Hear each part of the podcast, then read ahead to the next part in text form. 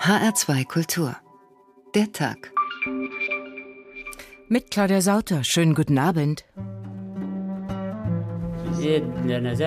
Ich finde, die Deutschen sollten bleiben. Im Moment ist die Lage okay, aber was kommt, das weiß nur der liebe Gott. Die Sicherheitslage ist nicht so gut, wie wir sie uns erhofft haben. Wenn Bundeswehr oder ISAF geht von hier weg, ich denke, das ist wie Taliban-Zeit. Das war umsonst. Alles war umsonst. Dass jeder Tote hier auf jeden Fall einer zu viel ist, das denke ich ist unzweifelhaft. Dementsprechend äh, möchte ich das auch nicht heranziehen, um zu sagen, ob es es wert war oder nicht. Kundus hat die Bundeswehr geprägt wie kaum ein anderer Ort. Hier wurde aufgebaut und gekämpft, geweint und getröstet, getötet und gefallen. Das äh, hat tiefe Auswirkungen bis hin zur Ausbildung, aber auch für die Mentalität, für die Akzeptanz und Wertschätzung der Gesellschaft, für die Soldatinnen und Soldaten. Das ist etwas, was uns alle tief beschäftigt.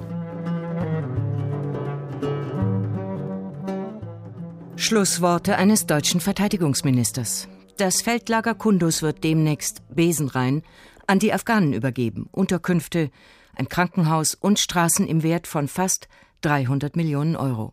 Die teilen sich künftig die afghanische Armee und die örtliche Polizei. Was die daraus machen werden, wir wissen es nicht.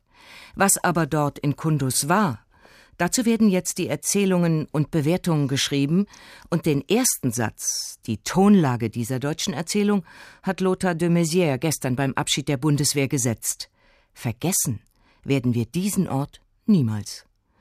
So fangen gemeinhin Romane an, das ist kein Satz, mit dem militärische Analysen beginnen. Vergessen werden wir diesen Ort niemals, ist Bekenntnisprosa, nicht der Jargon von Sicherheitsfachleuten. Und deshalb, deshalb nehmen wir diesen Satz bei seinen vieldeutigen Worten und Bedeutungen. Was werden wir denn nicht vergessen? Und wer ist überhaupt wir? Woran werden wir uns erinnern, wenn wir künftig von Kundus hören? Und für wen ist diese Erinnerung wichtig? Das versuchen wir in den nächsten 55 Minuten herauszufinden und wir beginnen mit dem Bericht des Kollegen Jürgen Wedermann über eine gefährliche Reise. Die Bundeswehr schickt nämlich derzeit ihre Waffen aus Kundus in ein anderes deutsches Feldlager in Afghanistan nach Mazar-i-Sharif. Das sind nach Angaben der Webseite luftlinie.org nur 120 Kilometer. Am Boden aber eine lange, eine ungemütliche Nachtstrecke mit vielen Unwägbarkeiten und überraschenden Begegnungen. Dunkel heben sich die kahlen Berge vom Nachthimmel ab. Der Vollmond taucht das Tal des Kundusflusses in silbernes Licht. Einige Soldaten der Bundeswehr haben sich auf den Weg gemacht zu einem Außenposten am Rande eines Dorfes. Dies hier ist die vorderste Front, wenn man so will. Der kleine Posten ist umgeben von einer Mauer aus Kieskörben und Lehm. Hier halten afghanische Polizisten die Stellung. Männer mit langen Bärten, wettergegerbten Gesichtern und einfachen Schlappen an den Füßen. Die Kalaschnikow halten sie stets im Anschlag. Wollen wir uns hinsetzen? Das Ganze ein bisschen locker machen. Den jungen deutschen Offizier kennen die Afghanen schon seit einigen Wochen inzwischen. Sie nennen ihn Hauptmann Ludwig. Auch, ähm, wir haben auch wieder ein, ein paar Äpfel noch mitgebracht, falls ihr später hier haben möchte. Ludwig kommt aus Bayern und ist seit Sommer in Kundus. Stets hat er einen Dolmetscher dabei. Denn er hat eine zentrale Aufgabe. Mit den Afghanen reden, herausfinden, ob in der Nähe Taliban sein könnten. Damit wir als Soldaten dann ein genaues Bild haben, was wo los ist, wo die Feindgruppierungen sind, wo letzten auch ähm, Vorfälle gab. Im Moment ist alles ruhig. Vor ein paar Wochen haben Taliban den Außenposten beschossen. Jetzt aber reichen die Kommandeure hier Tee und Wassermelonen. Etwas entfernt an einer Hauptstraße sind Bundeswehrpanzer in Stellung gegangen. Anspannung liegt in der Luft. Hier soll gleich einer jener Konvois vorbeifahren, die Waffen und anderes sensibles Material von Kundus ins Hauptquartier nach Masai Sharif bringen. Das letzte Kapitel des Abzugs aus Kundus ist damit eingeläutet. Und gleichzeitig auch das gefährlichste Kapitel. Denn in den Bergen über dem Tal des Kundusflusses sind die Taliban wieder stärker geworden. Funktioniert das? Aber was, wenn die Bundeswehr endgültig weg ist aus Kundus?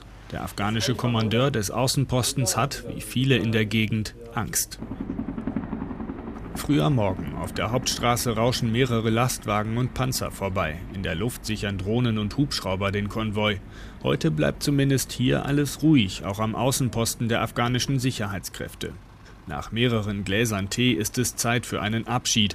Der Polizist mit den abgewetzten Schlappen und der Kalaschnikow schüttelt lange Hauptmann Ludwigs Hand. Und dann sucht er nach Worten. Weißt du, wir wollen hier nur in Frieden leben und wir wünschen euch, dass ihr heil wieder nach Hause kommt.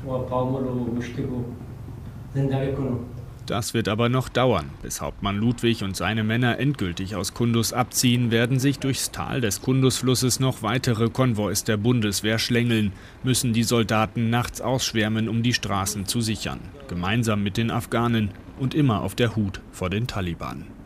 Noch ist die Bundeswehr nicht vollständig aus Afghanistan abgezogen, aber das Feldlager Kundus, das ist bereits ausgeräumt, und in dieser Leere hausen jetzt die Erinnerungen derer, die dort waren. Die Kanzlerin, deutsche Verteidigungsminister, Außenminister, zahllose Bundestagsabgeordnete und natürlich auch Journalisten. Nach Kundus wollten und mussten sie alle. Denn in Kundus glaubte man zu verstehen, wie sich die Bundeswehr in einem fernen Krieg bewährt. Kai Küstner. Sie waren einer dieser Journalisten, die mehrfach nach Kundus zu Recherchen gefahren sind. Die Kaserne lag und liegt natürlich noch auf einem Plateau außerhalb der Stadt. Und wer dort mit einem Jeep hinauffuhr, der hatte sofort ein ganz besonderes Erlebnis. Man kam nämlich an den Trümmern einer anderen Armee vorbei. Was sahen die Besucher dort? Ja, man ist tatsächlich äh, vorbeigefahren und das immer, wenn man in das Lager wollte, an den rostenden Panzern der Russen. Es ist schon eine merkwürdige Atmosphäre immer gewesen, so eine Mischung aus äh, Friedhof ähm, und das gleichzeitig inmitten dieser ja wunderschönen Landschaft. Ich habe es immer so ein bisschen empfunden wie das Auenland ähm, im Herrn der Ringe, zumindest ähm, im Sommer, wenn die Hügel Gras bewachsen waren und alles schön grün war. Im Winter war es dann etwas karger und schroffer natürlich auch. Afghanistan ist ja oft als Friedhof der Großmächte bezeichnet worden. Ich glaube schon, dass die deutschen Soldaten, wenn sie dort vorbeifuhren, sich daran erinnert gefühlt haben könnten, vor allen Dingen, wenn es nicht so gut lief. Der Kundus-Einsatz hat ja Höhen und Tiefen tatsächlich gehabt. Am Anfang hat man gedacht, das hier wird ein Spaziergang am Hindukusch. Die Rede war vom Bad Kundus. Das hatte dann so ein bisschen den Hauch eines Wellness-Einsatzes und war vielleicht auch ähm, so ein bisschen so gedacht, denn man hatte am Anfang, zumindest hatte ich den Eindruck, die Bundesregierung wollte das auch der deutschen Bevölkerung immer so ein bisschen so verkaufen, als sei das so eine Art Wellness da. Wir sind ähm, zum Brunnenbauen da, Mädchenschulen bauen, Fußbälle verteilen, aber um Himmels Willen wollen wir dort natürlich nicht kämpfen. Darüber hat man dann aus meiner Sicht das Einsickern der Taliban völlig verschlafen in den Jahren 2005, 2006, 2007. Obwohl es warnende Stimmen gab, dann gab es äh, Anschläge, deutsche Soldaten ähm, sind in Särgen wieder nach Hause gekommen. Erst 2010 hat sich dann ähm, das etwas geändert aus meiner Sicht. Dann sind, war dieses Einigeln, was daraufhin einsetzte als Reaktion war dann ähm, vorbei und man ist wieder offensiver ähm, vorgegangen, hat das Lager auch wieder verlassen. In Kundus waren ja die deutschen Soldaten und Soldatinnen meist vier Monate lang stationiert, viele von ihnen nicht nur einmal, sondern mehrfach. Äh, hat da die Truppe versucht, in Afghanistan ein Stückchen Deutschland herzustellen? Und wenn ja, wie hat sie das gemacht? Ja, zum Teil äh, ganz sicher schon. Also wenn man dort ins Lager hineinfuhr, ähm, dann begegnete einem als erstes äh, das Schild, hier gilt die deutsche Straßenverkehrsordnung. Ähm, nur mal am Rande, auch in der Hauptstadt Kabul haben die Afghanen ja teilweise die deutsche Straßenverkehrsordnung übernommen, ähm, um äh, dem Chaos dort etwas beizukommen. Aber das ist natürlich der Versuch von Seiten der Bundeswehr aus meiner Sicht immer gewesen, sich ein bisschen Deutschland nach Afghanistan zu holen. Vielleicht ist das ein sehr natürlicher Reflex gewesen, wenn man sich in unwirtlicher, in fremder, in feindseliger Umgebung ähm, ja auch befindet. Ähm, und das berührt ein sehr wichtiges Thema. Ähm, wie viel Kontakt mit Afghanen hatten die Soldaten eigentlich? In Kundus muss man sagen, recht viel. Dort ist die Mehrzahl der Soldaten tatsächlich hinausgefahren, musste hinausfahren. Ähm, und das waren dann eben nicht nur Kampfeinsätze, sondern auch der Versuch, mit den Afghanen zu reden, mit den Dorfältesten zu reden. Nach einem, dem verheerenden Anschlag 2007, bei dem mehrere Soldaten bei einem Kühlschrankkauf auf einem Markt in Kundus dann äh, getötet wurden, hat man sich etwas zurück zurückgezogen, hat sich wieder eingeigelt. Und das kann schon sein, dass dann wenn eben äh, die, diese Traumatisierung stattfindet, ähm, dass dann das Bedürfnis einfach groß ist, ein Stück ähm, Deutschland auch in diesem Camp einfach äh, mitzuhaben. Und deshalb hat man die, das dortige Casino Lummerland getauft. Das hieß äh, tatsächlich äh, Lummerland, ähm, wobei die Soldaten in Kundus, so war jedenfalls mein Eindruck, immer so ein bisschen, ähm, naja, halb neidisch, halb aber auch ähm, ja, wie soll ich sagen, ähm, so ein bisschen kritisch Richtung Masai Sharif in dieses Riesenfeldlager geguckt haben, was dann wirklich äh, so eine Art äh, Raumschiff war, das da in, in Afghanistan gelandet war. Äh, Mülltrennung ähm, fand dort statt, es gibt Fitnesscenter, man konnte dort abends ähm, natürlich irgendwie ausgehen. Ähm, man musste eigentlich keinen Kontakt äh, zu Afghanen haben, wenn man nicht wollte. Man konnte dort joggen gehen. Ähm, aber ich will das nicht kleinreden. Äh, dort die Gefahr Kundus war immer der gefährlichste Standort ähm, der Deutschen. Jeder, der rausfuhr, und das habe ich auch bei meinen vielen ähm, Ausfahrten mit der Bundeswehr dort immer wieder erfahren müssen. Dort hatte man immer das Gefühl, es kann etwas passieren. Es ist durchaus enormer politischer Stress ähm, oder psychologischer Stress, unter dem die Soldaten dort stehen. Und das Beispiel, wie enorm dieser Druck war und wie stark dann die Taliban zwischendurch auch waren, ist natürlich der 4. September 2009, als die Deutschen zwei von Taliban entführte Tanklaster bombardieren ließen, wohl aus Angst, dass die dann Richtung Lager unterwegs sein könnten, mit der verheerenden Folge, dass dabei Dutzende Zivilisten starben. Es hieß ja dann hinterher, dass die Deutschen damit ihre Unschuld in Afghanistan verloren hätten und das würde ich durchaus unterschreiben. Kai Küstner, vielen Dank für das Gespräch. Einmal Kundus und zurück. Zeitenwende für die Bundeswehr. Heute unser Thema in H2 Kultur der Tag. Als die deutschen Soldaten vor zehn Jahren nach Kundus geschickt wurden, gab es zwar Vorbereitungskurse für die Truppe, aber keine Vorbereitungskurse für die deutsche Gesellschaft. Von einer Handvoll Experten abgesehen wusste niemand Genaues über dieses Land am Hindukusch. Manche haben sich dunkel daran erinnert, dass Alexander der Große vor Urzeiten mal dort war. Althippis wussten, dass es dort den besten Kiff der Welt gibt, nämlich den berühmten schwarzen Afghanen. Kundige Teppichhändler und später auch Entwicklungshilfeminister Dirk Niebel konnten berichten, dass man in Afghanistan herrliche Kelims kaufen kann. Aber man hatte selten etwas über Afghanistan genau gehört. Es war ein blinder Fleck auf unserer Landkarte. 2003 aber ist in deutscher Sprache ein Roman erschienen, der uns einen Blick hinter die Kulissen ermöglichte. Er heißt Der Drachenläufer und ist eine Art Straßenkarte in eine fremde, ja auch in eine stolze Gesellschaft. Die brauchten wir 2003 auch dringend, wo doch unsere Soldaten plötzlich dort stationiert waren. Hier ein Ausschnitt. Im Sommer des Jahres 1976, der Afghanistans vorletzter Sommer des Friedens und der Unabhängigkeit werden sollte, wurde ich 13 Jahre alt.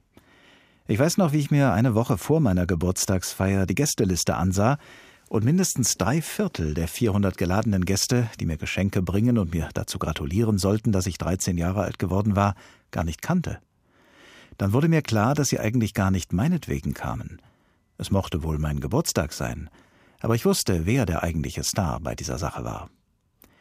Seit Tagen wimmelte das Haus von Leuten. Da war Salahuddin, der Metzger, der mit einem Kalb und zwei Schafen im Schlepptau auftauchte und sich weigerte, für die drei irgendeine Bezahlung anzunehmen. Er schlachtete die Tiere eigenhändig bei der Pappel im Garten. Ich weiß noch, wie er behauptete, dass das Blut gut sei für den Baum, als das Gras um die Pappel vom Rot durchtränkt wurde. Männer, die ich nicht kannte, kletterten mit aufgerollten Lichterketten und meterlangen Verlängerungsschnüren in die Eichen hinauf. Andere bauten Dutzende von Tischen im Garten auf und legten Decken auf jeden einzelnen. Am Abend vor der großen Feier kam Babas Freund Del Mohammed, dem ein Kebabhaus gehörte, mit seinen Gewürzsäcken zu uns ins Haus. Wie schon der Metzger weigerte sich auch Del Mohammed oder Dello, wie Baba ihn nannte, irgendeine Bezahlung für seine Dienste anzunehmen. Er sagte, Baba habe schon genug für seine Familie getan. Es war Rahim Khan, der mir, während Dello das Fleisch marinierte, zuflüsterte, dass Baba Dello Geld gegeben hatte, damit der sein Restaurant eröffnen konnte. Baba hatte sich geweigert, sich das Geld zurückzahlen zu lassen, bis Dello eines Tages mit einem Mercedes die Auffahrt heraufgekommen war und Baba erklärt hatte, dass er erst dann wieder fahren würde, wenn Baba sein Geld angenommen hätte. Khaled Hosseini, der Drachenläufer, vor zehn Jahren auf Deutsch erschienen und immer noch eine Pflichtlektüre für alle, die das Land begreifen wollen. War dieser Roman auch Pflichtlektüre für die deutschen Soldaten, die Sabina Mattei im Sommer 2008 auf ihrer Kundschaftertour begleitet hat? Mutmaßlich nicht. Der Drachenläufer hätte die Soldaten auch nicht auf die Gefahren ihres Einsatzes vorbereiten können. Zehn Minuten dauert die Fahrt vom Bundeswehrcamp in die Stadt Kundus. Die Soldaten sind unterwegs auf der Suche nach einem Schreiner, der neue Schulmöbel bauen kann. Eine Friedensmission, aber eine Friedensmission unter Lebensgefahr. Der Besuch in der Stadt ähnelt eher einer Patrouille durch Feindesland. Allgegenwärtig die Angst vor Selbstmordattentätern. Man fokussiert alles. Man achtet auf jede Person. Sie sich nähert, ein Fahrzeug, das sich nähert, das Fahrzeug, das stehen bleibt, auf jeden Fall. Hängen die Achsen vielleicht so weit durch, dass schwer mit Sprengstoff beladen sein könnte? Wie viele Personen sitzen in dem Autos? Wie sehen die aus? Gibt es Hinweise auf elektrische Einrichtungen, Zündvorrichtungen und so weiter? Da achtet man natürlich drauf. Ja, man denkt drüber nach, aber ja, letztendlich kann man es nicht ändern. Man hofft immer nur, dass es nicht einen selber trifft. Heute ist nichts passiert. Lächeln, Präsenz zeigen. Aber vor drei Monaten, ein paar Straßen weiter, da detonierte die Bombe wirklich. Ein junger Mann hat sich mit seinem Auto in die Luft gejagt. Bis auf 20 Meter ist er dem deutschen Fahrzeug nahe gekommen. Die Deutschen bleiben unverletzt, der Attentäter und zwei afghanische Passanten sterben. Meine Aufgabe war es in diesem Zusammenhang nach dem Anschlag, die Überreste, die Leichenteile des Attentäters und der Opfer zusammenzusammeln und zusammenzusuchen und zu weiteren Untersuchungen bzw. zur Übergabe an die Angehörigen dann entsprechend aufzubereiten. Zugedeckte Leichenteile verteilt im Umkreis von 50 Metern. Die Fotos zeigen die Wirkung der Explosion. Das ist der Beginn einer Serie von Anschlägen und der Beginn einer großen Verunsicherung bei den Soldaten. Es beschäftigt die im Allgemeinen, dass sie überhaupt nicht verstehen können, dass sie über den äh, normalen Tag fast immer eine überwältigende Gastfreundschaft auch präsentiert bekommen und ganz plötzlich kommt es zu diesen eruptiven Gewaltausbrüchen und da äh, haben sie Schwierigkeiten äh, mit, mit klarzukommen. Diese Reportage der Kollegin lief im Sommer 2008 in fast allen öffentlich-rechtlichen Radiostationen und sie war für viele Hörerinnen und Hörer ein erster Einblick in die täglichen Gefahren der deutschen Soldaten in Kundus.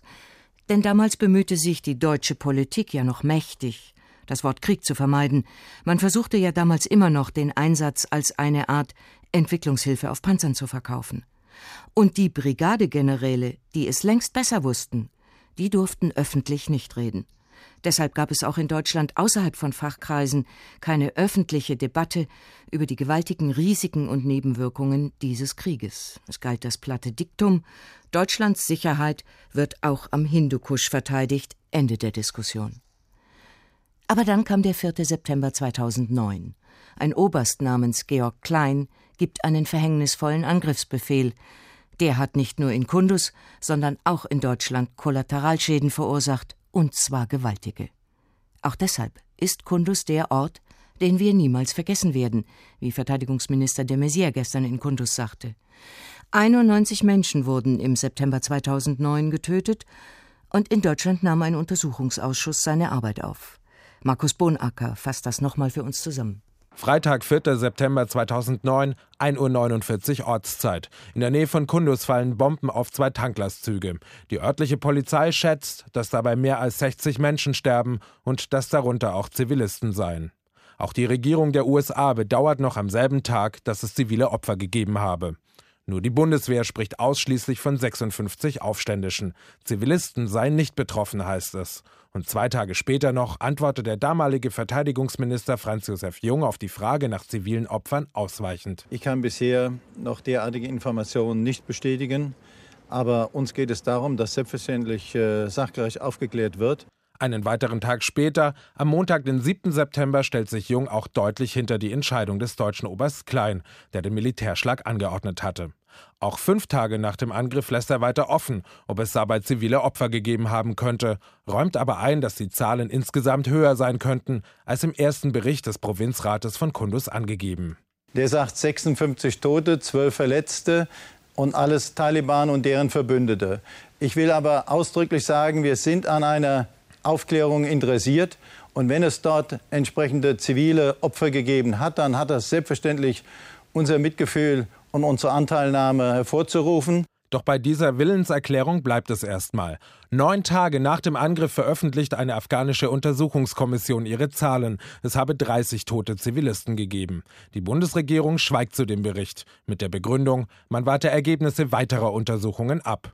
Und die kommen erst nach der Bundestagswahl ans Licht. Am 28. Oktober, an dem Tag, an dem Jung mit großem Zapfenstreich von seinem alten Job verabschiedet wird, landet der Bericht der NATO in Berlin.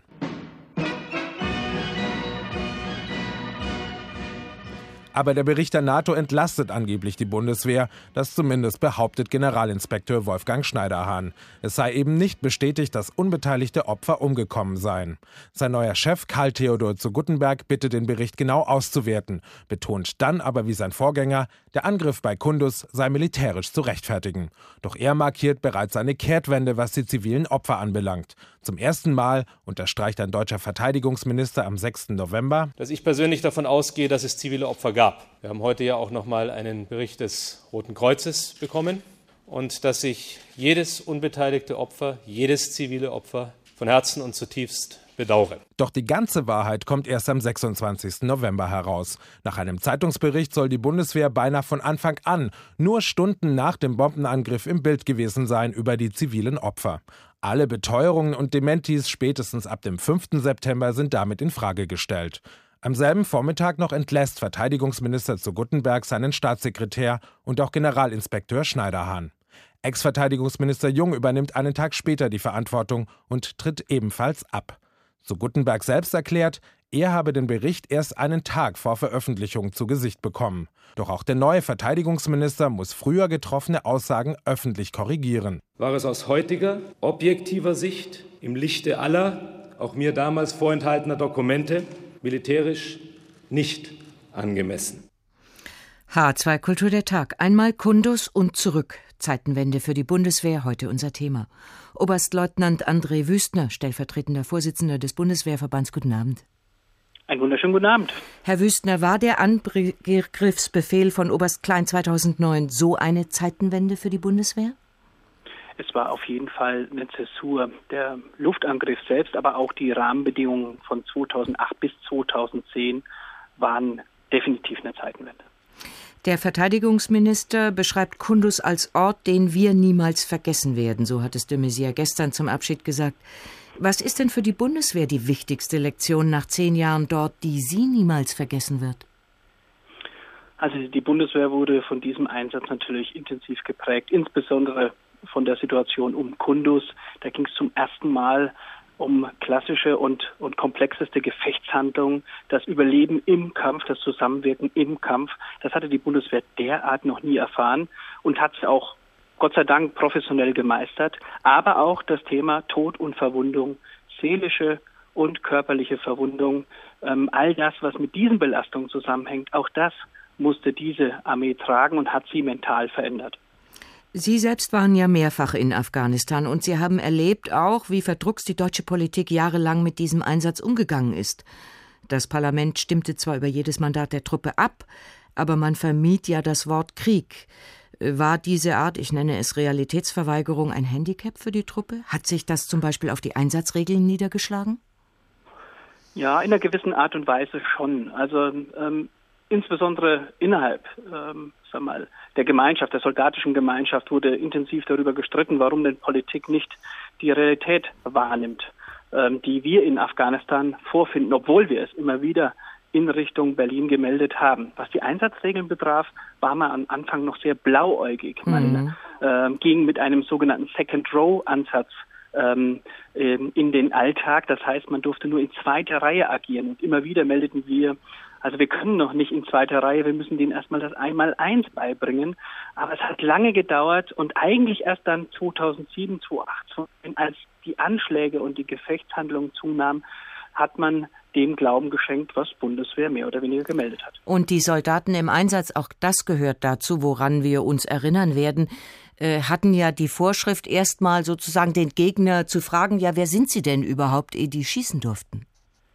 Ja, ja, auch dahingehend hat sich dann die sogenannte Taschenkarte verändert. Es wurde irgendwann umgeschaltet, ich glaube, das war im Jahre 2009, legen Sie mich nicht fest, ähm, wo es dann auch zunehmend erlaubt war und gar angewiesen wurde, offensiv ähm, tätig zu werden. Das war höchste Zeit und hat uns dann auch in der Anwendung später den Freiraum erst wieder gegeben, den wir vorher verloren hatten.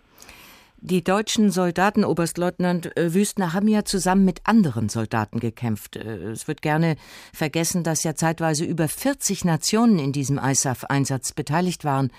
Äh, hat das die Bundeswehr professionalisiert für künftige Kriege? Ach, ich glaube, das wird aus, aus Sicht der Politik und manchmal vielleicht auch der Gesellschaft überhöht. Das geht besser, als, als viele meinen. Die Zusammenarbeit lief gut. Natürlich, da wo Menschen arbeiten, da funkt es manchmal, aber es lief gut, egal mit welchen Verbündeten. Manchmal hat man schon gemerkt, es sind ganz andere Kulturen vorhanden. Aber mit Blick auf das Ziel war es gut und die Bundeswehr ist mittlerweile international sehr, sehr äh, gut angesehen. Ein Leistungsbeweis. Haben Sie mal ausgerechnet, wie viel diese Professionalisierung den deutschen Steuerzahler gekostet hat? Nein, ausgerechnet habe ich es nicht. Ähm, ich glaube, die Professionalisierung selbst hat nicht überdimensional viel Geld gekostet. Der Einsatz selbst ist das, was teuer ist. Mhm. Und darüber wird schon immer gestritten. Aber die Professionalisierung selbst ist notwendig. Wer Soldaten in eine Krise schickt, in einen Konflikt schickt, hat die Pflicht, sie entsprechend gut auszustatten und auszurüsten und im Nachgang auch, wenn es um Tod und Verwundung geht, fürsorglich mit diesen Menschen, ob jetzt den Verwundeten oder Hinterbliebenen, umzugehen. Und noch eine Zahl, ich möchte sie gerne von Ihnen hören, äh, der Toten, äh, die die Bundeswehr zu beklagen hatte? Ja, wir haben jetzt insgesamt über 50 in den Einsätzen im, im Raum Kundus. Da ist die Frage, wie groß man den Raum macht, äh, sind es ja fast rund 30. Ähm, das ist schon eine große Zahl und ähm, sie macht uns betroffen. Und deswegen ist es gut und richtig, dass zumindest die Bundeswehr die Entscheidung getroffen hat, die Ehrenhaine jetzt aus Afghanistan zurückzuverlegen, in Potsdam einen Ort des Gedenkens zu schaffen, den wir Soldaten, aber auch die Hinterbliebenen brauchen. Erläuterungen von Oberstleutnant André Wüstner. Vielen Dank. Und hier wieder ein Ausschnitt aus Khaled Hosseinis Roman Der Drachenläufer. Er beschreibt darin eine Tatsache, der sich auch alle deutschen Soldaten in Afghanistan stellen mussten, dass nämlich die Sonne wie ein Brandeisen ist. In Kabul regnete es selten im Sommer. Der klare Himmel erstrahlte in seinem Blau, und die Sonne glich einem Brandeisen, das einem den Nacken versenkte. Bäche, in denen Hassan und ich den ganzen Frühling über Steine hatten springen lassen, trockneten aus, und Rikschas wirbelten Staub auf, wenn sie vorüberfuhren. Die Leute gingen für das Mittagsgebet in die Moschee und zogen sich dann irgendwo in den Schatten zurück, um zu dösen und auf die Kühle des frühen Abends zu warten. Sommer hieß lange, verschwitzte Schultage in hoffnungslos überfüllten, schlecht belüfteten Klassenräumen. Tage, an denen wir lernten, Verse aus dem Koran aufzusagen und uns mit den zungenbrecherischen arabischen Wörtern herumquälten. Hieß Fliegen in der Handfläche fangen, während der Mullah die Worte herunterleierte und eine heiße Brise den Gestank vom Klohäuschen herübertrug, das auf der anderen Seite des Schulhofs stand und den Staub um den einsamen, altersschwachen Basketballkorb aufwirbelte. Aber als Baba, Ali und Hassan an jenem Nachmittag zur Bushaltestelle fuhr, regnete es. Gewitterwolken zogen auf, färbten den Himmel stahlgrau. Innerhalb von wenigen Minuten schüttete es nur so, und das ununterbrochene Rauschen des herabströmenden Wassers schwoll in meinen Ohren an. Die Scheinwerfer wurden eingeschaltet und schnitten parallele Schneisen aus Licht in den Regen. Wenn dies einer der Hindi-Filme wäre, die Hassan und ich uns so oft angeschaut hatten, dann wäre dies der Teil, in dem ich nach draußen renne und meine nackten Füße durch das aufspritzende Regenwasser platschen. Ich laufe hinter dem Wagen her und bringe ihn mit lautem Schreien zum Anhalten, zerre Hassan vom Rücksitz und sage ihm, während sich meine Tränen mit dem Regenwasser vermischen, wie leid, wie schrecklich leid mir das alles tut. Und dann umarmen wir uns mitten im Wolkenbruch. Aber das hier war kein Hindi-Film. Ich erhaschte einen letzten verschwommenen Blick auf Hassan, der zusammengesunken auf dem Rücksitz saß, bevor Baba an der Straßenecke, an der wir so viele Male Murmeln gespielt hatten, nach links abbog. Ich trat zurück und sah nur noch den Regen wie schmelzendes Silber die Fensterscheibe hinablaufen. Ja, die Sonne wie ein Brandeisen, das einem den Nacken versenkt. Und auch Angriffe aus dem Hinterhalt. Der Verrat von afghanischen Polizisten, die man gerade ausgebildet hat und die einem in den Nacken schießen. Die Angst, ob man den Tag überlebt. All das haben deutsche Soldatinnen und Soldaten erlebt und manche haben es nicht gut wegstecken können. Sie sind deshalb traumatisiert nach Hause zurückgekommen. Auch deshalb ist Kundus ein Ort, den die Bundeswehr niemals vergessen wird. Nicole Markwald schildern uns das. Andreas Bräutigam führt mich in seinem aktuellen Zuhause umher. Ja, dann haben wir hier einmal draußen eine Sporthalle. Hier ist das Schwimmbad. Das ist auch mal ganz gut. Schwimmen ist angesagt, ist viel. Dann Aquatraining, Aquafitness. Sporthalle, Schwimmbad, Fitnessraum, hört sich gut an. Aber tatsächlich sind wir hier in einer Klinik. Es wird Wert darauf gelegt, dass sich Andreas Bräutigam bewegt. Der 48-Jährige hat kurze graue Haare, trägt Jeans und Pulli und wirkt auf mich sehr bedächtig. Vielleicht sind es aber auch die Medikamente, die ihn etwas gedrosselt wirken lassen. Er wird momentan stationär behandelt. Wieder mal. Immer wieder muss er in die Klinik, seit er im Januar 2009 mit der Diagnose posttraumatische Belastungsstörung aus dem Afghanistan-Einsatz zurückkehrte. Anzeichen gab es schon früher, wie er mir erzählt. Meine Ex-Frau hat immer schon gesagt, es stimmt irgendwas nicht mit mir. Ich bin anders als sonst.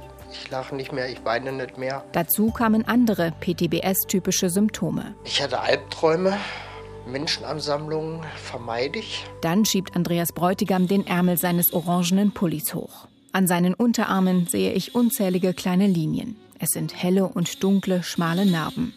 Der ehemalige Bundeswehrsoldat schneidet sich ins eigene Fleisch. Immer wieder, wenn der Druck zu groß wird, wie er mir sagt. Es ist zwar nichts Schönes, ich würde es auch gerne vermeiden, aber es ist wie eine Krücke. Reorientierung nennen das die Fachleute. Andreas Bräutigam muss sich immer wieder klar machen, dass er nicht mehr im Einsatz ist. Emotional ist er ganz schnell wieder im Gefecht. Dass im Fernsehen Nachrichten kommen, dass man dann sofort wieder in dem Land ist.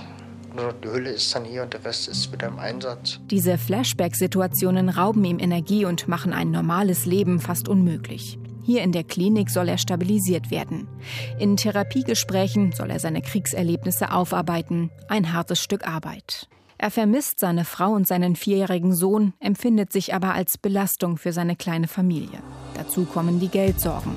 Er ist aufgrund seiner posttraumatischen Belastungsstörung verrentet worden, bekommt momentan 577 Euro pro Monat. Soweit die persönliche Geschichte. Mich interessiert, welche Hilfe er bekommt, zum Beispiel vom Staat. Und da wird's kompliziert. Zuständig wäre für ihn das Soldatenversorgungswerk. Mit dem streitet er immer noch über mehr Geld. Seine Krankenversicherungskosten werden momentan von einer versehrten Stiftung übernommen. Auch die Wohlfahrtsorganisation Johannita unterstützt ihn. Ich frage mich, wo bleibt der Staat da? Schließlich hat ihn die Bundeswehr geschickt. In den Kosovo, in die Türkei, zur Kuwait-Krise und nach Afghanistan.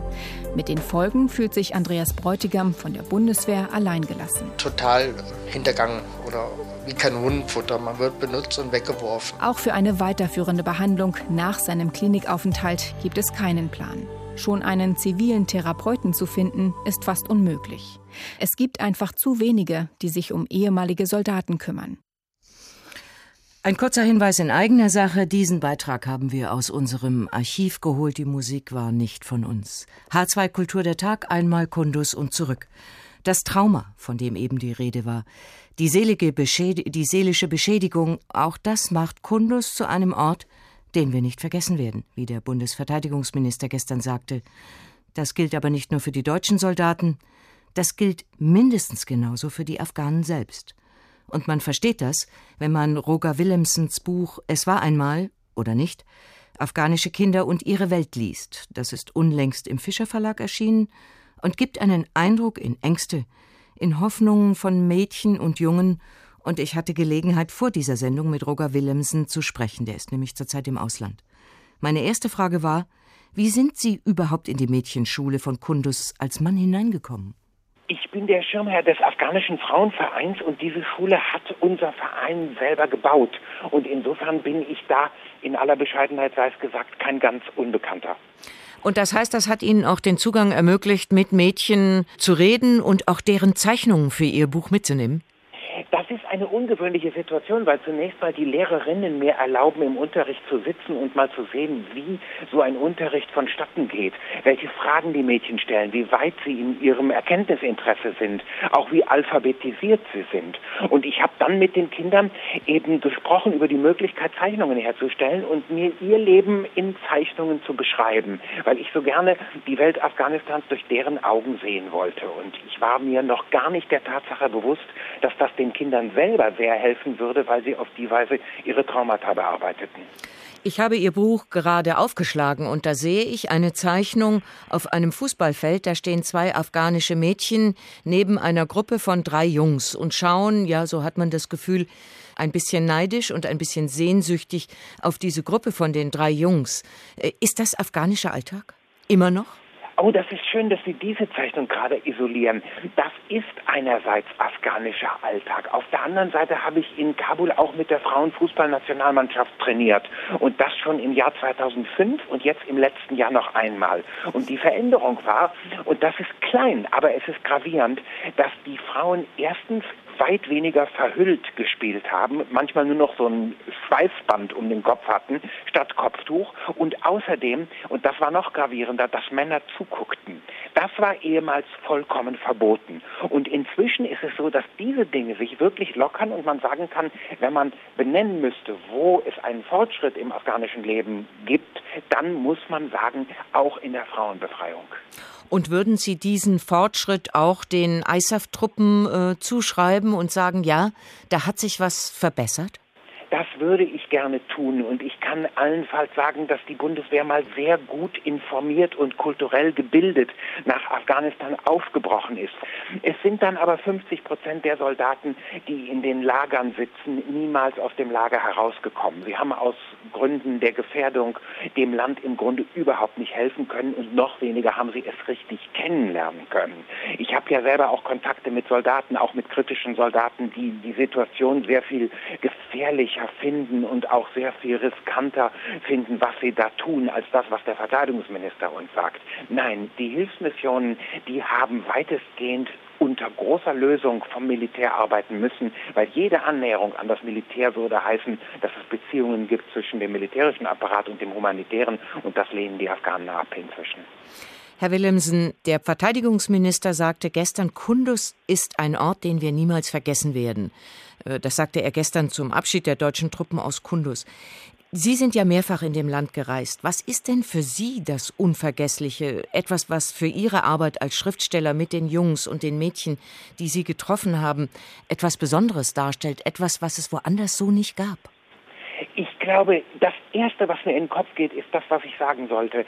Ich habe nie ein Land erlebt, das bis unter die Graswurzel seiner Kultur niedergebombt worden ist in einer viele Jahrzehnte wählenden Kolonial- und Militärgeschichte. Und das jetzt beginnen muss, erste Schritte in den Frieden zu tun, die für uns alle so selbstverständlich sind. Also sich zu fragen, wie liebt man, wie tröstet man, wie begehrt man, wie wird man albern, wie artikuliert man Enttäuschung, wie unterhält man sich. Alle diese Dinge, die für uns Alltagskultur ausmachen, die müssen in Afghanistan von einem richtigen, tief zerstörten Fundament aus wieder aufgebaut werden. Und insofern ist manchmal ein einzelner zappelnder Papierdrachen in einem Winterhimmel ein Glück, weil man denkt, Gott sei Dank, irgendjemand macht etwas Sinnloses, irgendjemand macht etwas, was nur ästhetisch von Bedeutung ist.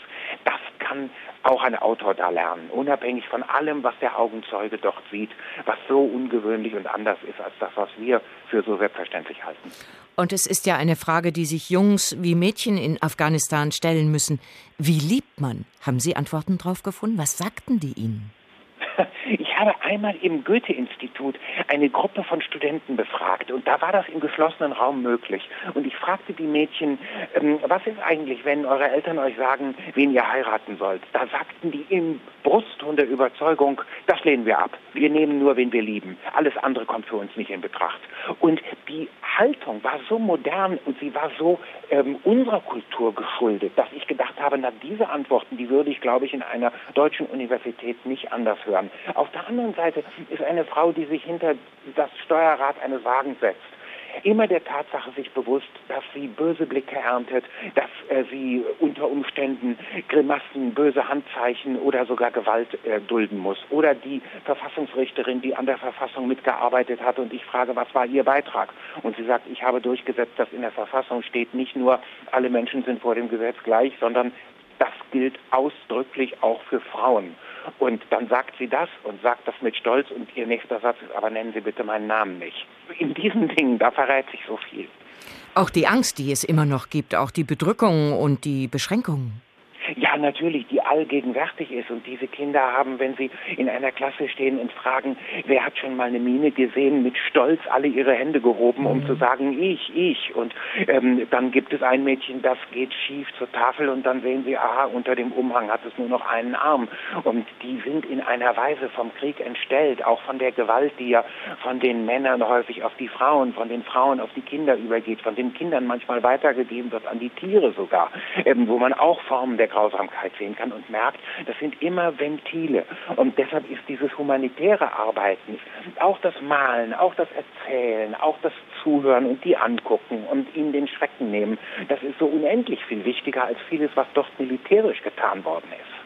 Herr Willemsen, auf Ihrem Klattentext heißt es, was bleibt, wenn die internationalen Truppen das Land verlassen? Sie haben versucht, das Leben zu beschreiben, das bleibt. Mögen Sie das für uns noch mal tun? Was bleibt, wenn die Deutschen und andere Truppen abrücken?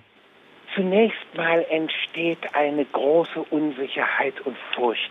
Denn die Grundprobleme Afghanistans, die in der Bewaffnung zum Beispiel liegen, und die meisten Afghanen werden als Voraussetzung für den Frieden erstmal die Entwaffnung nennen, die ist nicht weit gediehen und die Korruption ist schlimm und die einzelnen Warlords, die Milizen, die Drogenbarone, natürlich auch die Taliban, sie haben alle so großen Einfluss, dass diese Befürchtung da ist, auch wenn man gar nicht weiß, ob diese Befürchtung berechtigt ist jetzt nach dem Abzug der Truppen.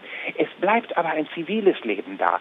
Wir müssen vor allen Dingen sicherstellen, dass die Menschen weiter in die Schulen gehen können, dass die Universitäten offen bleiben, dass es den Verkehr der Waren gibt, dass die Menschen das Gefühl haben, es kann ein urbanes Leben geben oder ein dörfliches Leben geben, das geschützt bleibt, dass der Stand der Frauenrechte, so wie sie im Augenblick verwirklicht sind, und im Hörfunk können sie unablässig feministische Radiobeiträge hören, die Sie irgendwo in den Bergen Afghanistans über einen kleinen Transistorempfänger bekommen können. Dass diese Dinge stabil bleiben, das ist erstmal wichtig. Und aus diesen Fundamenten entwickelt sich dann langsam ein ziviles Leben. Für mich gehörte zu den glücklichsten Umständen der letzten Reise, dass ein Mädchen, das in unsere Schule eingeschult worden war, dort Abitur gemacht hatte, dann zur Universität gegangen ist, schließlich als Lehrerin in ihre Schule wieder zurückkam und da steht als eine junge, selbstbewusste Frau, die jetzt den kleinen Mädchen weitergibt, wie sie sich weiter organisieren müssen, damit das Leben künftig für sie ähnlich glücklich wird. Das ist auf so einfache Weise nicht mehr umkehrbar und darauf ruht meine Hoffnung. Roger Willemsen, Autor des Buches Es war einmal afghanische Kinder und ihre Welt, kürzlich im Fischer Verlag erschienen, zehn Jahre nach dem Drachenläufer von Khaled Husseini. Da saß ein alter, barfüßiger Bettler auf den Stufen eines zerschossenen Hauseingangs. Er trug ein zerfetztes Gewand und einen Turban, starrend vor Dreck. Das linke Lid hing schlaff über einer leeren Augenhöhle. Mit gichtiger Hand zeigte er in die Richtung, die der rote Pickup eingeschlagen hatte. Das war wohl für Sie das erste Mal, ne? Wie bitte? Dass Sie einen Talib gesehen haben. Ich blieb ihm die Antwort schuldig. Der Alte nickte und zeigte grinsend ein paar faule gelbe Zähne. Ich kann mich noch gut daran erinnern, wie Sie in Kabul eingerollt sind. Was für ein freudiger Tag, sagte er. Endlich Frieden. Von wegen. Aber wie schon der Dichter sagte, die Liebe schien grenzenlos, und dann kam der Streit. Ich musste schmunzeln. Den Vers kenne ich auch, er ist von Hafiz. Allerdings, antwortete der Alte, ich muss es wissen. Ich war Dozent für Literatur an der Universität. Meine Mutter hat auch an der Universität gelehrt, sagte ich. Und wie ist Ihr Name? Sophia Akrami. So getrübt das eine Auge auch war, es zeigte sich ein Leuchten darin. Das Wüstengras lebt fort, mag auch die Frühjahrsblume blühen und verwelken. Ach, wie schön, so erhaben und elegisch. Sie kannten meine Mutter? fragte ich und ging vor dem alten Mann in die Hocke. Nicht besonders gut, aber ja, ich habe sie gekannt, antwortete er. Manchmal, wenn sich eine Gelegenheit bot, haben wir uns unterhalten. Das letzte Mal an einem Regentag, kurz vor den Abschlussprüfungen. Da haben wir ein herrliches Stück Mandelkuchen miteinander geteilt. Mandelkuchen und dazu heißen Tee mit Honig. Auf dem Weg zurück zum Wagen mochte weder Farid noch ich kommentieren, was den meisten Nicht-Afghanen als ein allzu unwahrscheinlicher Zufall vorkommen würde, dass nämlich ein Bettler tatsächlich meine Mutter gekannt hatte. Doch wir beide wussten, dass in Afghanistan und besonders in Kabul solche Absonderlichkeiten durchaus an der Tagesordnung waren. Baba pflegte zu sagen, steck zwei x-beliebige Afghanen für zehn Minuten in ein Zimmer und sie werden bald herausfinden, über welche Linien sie miteinander verwandt sind. Und da ist schon im Roman von Khaled Hosseini der Drachenläufer 2003 zu hören gewesen, diese Ernüchterung, wenn von Frieden in Afghanistan die Rede ist. Den haben damals die Taliban ebenso versprochen wie die internationalen Truppen, die seit 2001 in Afghanistan stationiert sind. Nur, was heißt denn dort Frieden? Professor Herfried Münkler, Politikwissenschaftler an der Humboldt-Universität in Berlin. Guten Abend. Guten Abend.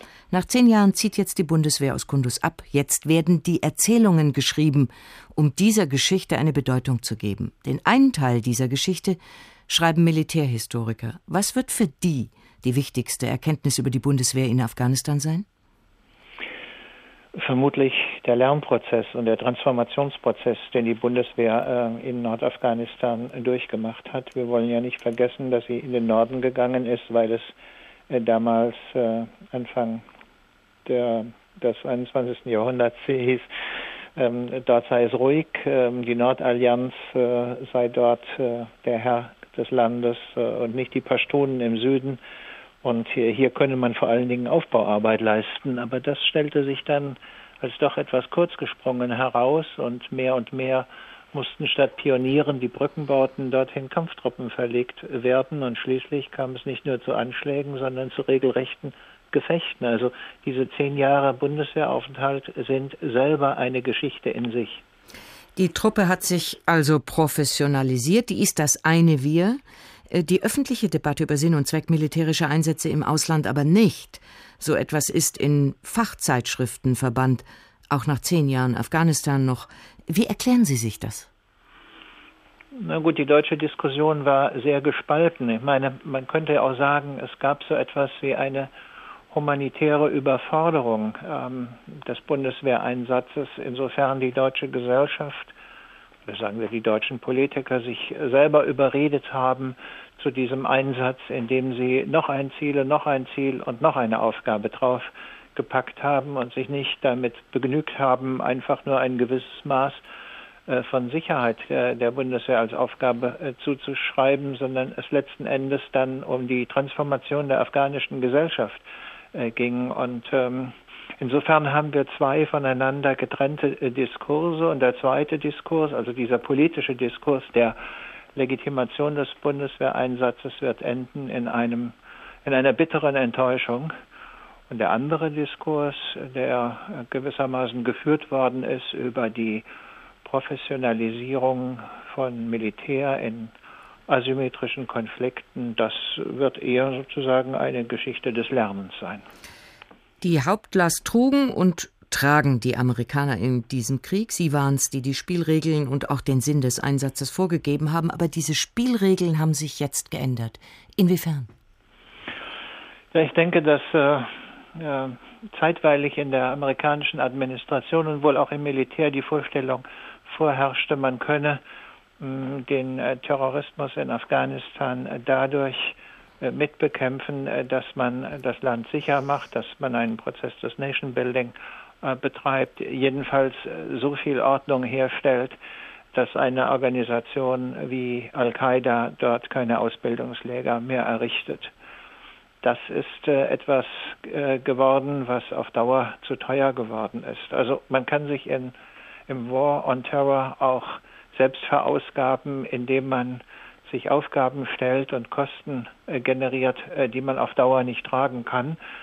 Und deswegen hat äh, im Prinzip äh, verbunden mit dem Amtsantritt von Obama, aber wohl in der Schlussphase der Bush-Administration schon vorbereitet, einen Strategiewechsel stattgefunden in der Bekämpfung von terroristischen Akteuren, eben zu dem ähm, Drohnenkrieg, der auf Geheimdienstwissen beruht und der ja auch dieser Tage wieder so seine Erfolge erzielt hat, in diesem Falle mit der Festnahme oder Entführung eines Al-Qaida-Mitglieds. Also man wird nicht mehr Boots on the Ground in die Länder hineingehen, sondern die technologische Überlegenheit nutzen, um in dieser Weise ähm, diese Auseinandersetzung zu führen und das ist in humanitärer Hinsicht natürlich eine, ein Rückschritt, wenn nicht eine Katastrophe, aber hinsichtlich der Effektivierung, der Bekämpfung von solchen äh, Terrororganisationen sicherlich das Ergebnis eines strategischen Lernprozesses. Professor Münkler, ganz kurz am Schluss. Das heißt doch aber als Schlussfolgerung, gescheiterte Staaten, fragile Länder wie Afghanistan,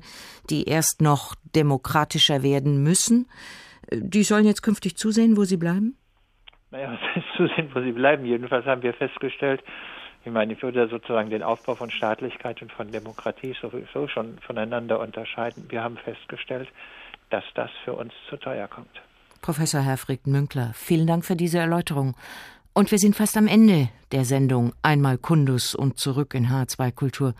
Was bleibt von den Deutschen dort, das überdauert? Wird es etwas geben, was die Afghanen nie vergessen werden? Jürgen Webermann. In Reih und Glied marschieren sie, viele noch mit einem etwas unsicheren Gesichtsausdruck. Grüne Mützen, grüne Uniformen, die afghanischen Farben auf die Ärmel genäht. Ihre Kaserne haben die Deutschen gebaut.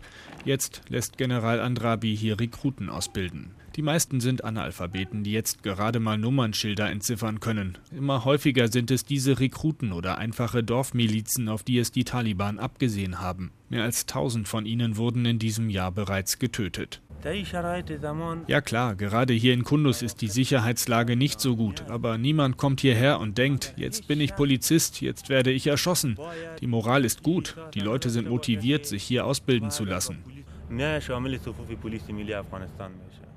Mitten in der Stadt, einem Umkreis von hunderten Metern hochgesichertes Gebäude, 30 bis 40 Jahre alt mag es sein. Hier residiert Mohammad Anwar Yekdalek, der Gouverneur von Kundus. Sein Vorgänger wurde vor drei Jahren erschossen. Dass die Deutschen abziehen, das passt ihm nicht. Er hofft, dass jetzt nicht auch noch die zivile Aufbauhilfe gestrichen wird. Wir benötigen Straßen und für mich wichtig ist auch, dass die Deutschen ihr Versprechen halten und auch ein Sportstadion bauen.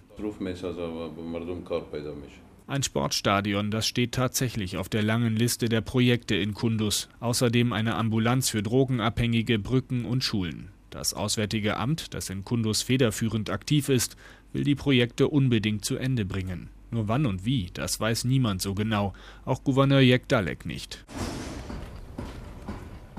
Ein paar Kilometer weiter die staubige Straße entlang die Außenviertel von Kundus. Hier entstehen Häuser für Wohlhabendere und am Rande auch eine Schule für tausend Mädchen und Jungen. Die meisten sollen aus den umliegenden Dörfern hierher kommen. Die Schule ist derzeit noch ein Rohbau. Finanziert wird sie vom deutschen Steuerzahler. Iqbal Safi ist Bauunternehmer und Chef auf dieser Baustelle. Oh ja, die deutsche Hilfe ist wichtig. Hier gab es bisher in der Gegend keine Schule. Die Kinder mussten vorher in Zelten in brütender Hitze lernen. Doch so richtig glaubt Iqbal nicht daran, dass diese Schule bald in Betrieb gehen wird. Auf dem Land sind solche Baustellen längst Ziel von Taliban-Angriffen. I don't feel very comfortable. Ich sage Ihnen ganz ehrlich, ich fühle mich nicht gut. Nach Sonnenuntergang können wir die Stadt schon jetzt nicht mehr verlassen. Und wenn jetzt auch noch die deutschen Soldaten gehen, dann können Sie sich ja vorstellen, was passieren wird. The troops are leaving us. You can imagine what will happen.